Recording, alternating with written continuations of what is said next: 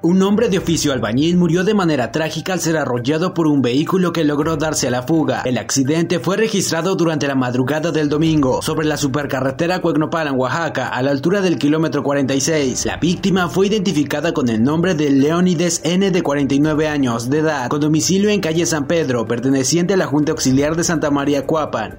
De los 17.000 habitantes que radican en Coxcatlán, más del 20% viven en estado de marginación, por lo que los ciudadanos solicitan la mayoría de los programas de apoyo que proporciona el Estado, siendo despensas una de las más solicitadas. Sin embargo, durante el primer semestre del año, el municipio aún no ha recibido la primera aportación para ayudar a la población. Al respecto, Aaron Sánchez Sandoval, director del Desarrollo Integral para las Familias Municipal, detalló que se espera que durante el mes de julio se concrete esta acción para que la ciudadanía reciba el apoyo requerido, ya que la año pasado hubo aproximadamente 2.000 beneficiarios que recibieron despensas. Una mujer resultó con fractura en el hombro y nueve personas más resultaron con golpes leves, esto al caerles una lona y un tubo. Los hechos se registraron durante la tarde de ayer en la colonia La Pedrera de Magdalena, Coyucatepec, donde se generó una fuerte movilización policial y de cuerpos de primeros auxilios. Debido a la corta vida útil de la luminaria entregada por la pasada administración, así como la escasez en algunos puntos de la ciudad, el actual ayuntamiento dará inicio a la instalación de 3.000 lámparas y la rehabilitación de las ya instaladas, declaró Lisette Pozo Osorio, regidora de Servicios Públicos Municipales. En una primera etapa se contempla el centro de la ciudad, donde la delincuencia ha provocado las mayores pérdidas, según la funcionaria. Posteriormente se busca proceder a los alrededores y zonas aledañas. Realmente, de acuerdo al censo, eh, se necesitan 10 mil luminarias.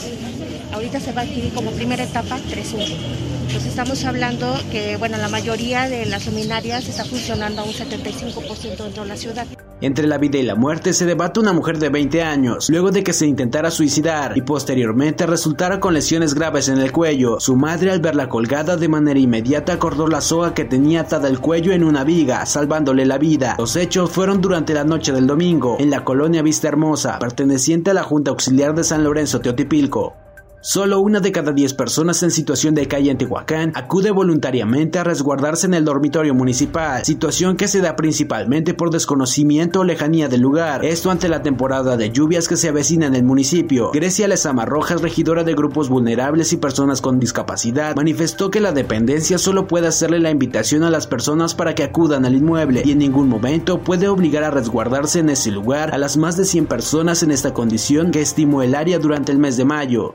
Un total de 60 millones de pesos se eroga el sector maquilero de Tehuacán por el pago de salarios de trabajadores, ya que son cerca de 30 mil personas que laboran en la industria textil, mismos que reciben un pago semanal de 2 mil pesos. Hijo Juan Julián Jalí Fernández, presidente de la Cámara Nacional de la Industria del Vestido, delegación Puebla Tlaxcala, asimismo indicó que la visita de la representante de la Embajada de Pakistán surgió con el objetivo de promover la Expo Pakistán 2022, lo que significa una oportunidad para que los empresarios de la ciudad puedan fortalecer el el mercado de proveedores, ya que es un punto importante para otros países.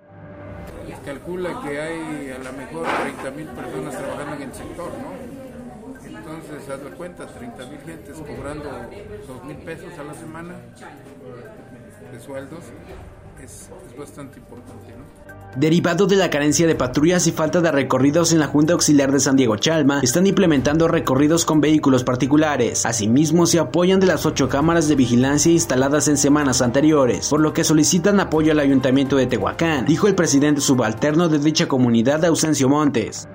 En una ciudad donde el promedio de patrullas es de apenas una por cada 10.000 habitantes, los gastos de reparación por unidades averiadas no escatima, unos 2.221.000 pesos en 2021 y más de 194.000 pesos en 2022 se ha gastado Tehuacán para servicios de hojalatería y demás mantenimientos que involucran los vehículos en gran medida dañados en choques y por descuido al momento de ser conducidos. El día de hoy en Tehuacán funcionan 32 de 40 patrullas asignadas para el periodo 2021-2022 y el número de elementos activos de la policía municipal es de apenas de 390, cifra por demás insuficiente para incidir en la reducción delictiva que tiene Puebla y al menos los tres municipios de mayor población, y que para 2021 alcanzó el 30.4% de distribución entre los delitos más frecuentes, robo, asalto, extorsión y fraude, entre otros, según el Instituto Nacional de Estadística y Geografía. En casi nueve meses de administración de Pedro Tepol Hernández, un total de 12 patrullas han colisionado de diferente manera, lo que ha costado al erario local el desembolso reembolso de 194.136 pesos y 62 centavos de enero a abril de este año, según consta una solicitud de transparencia con expediente 169-2022.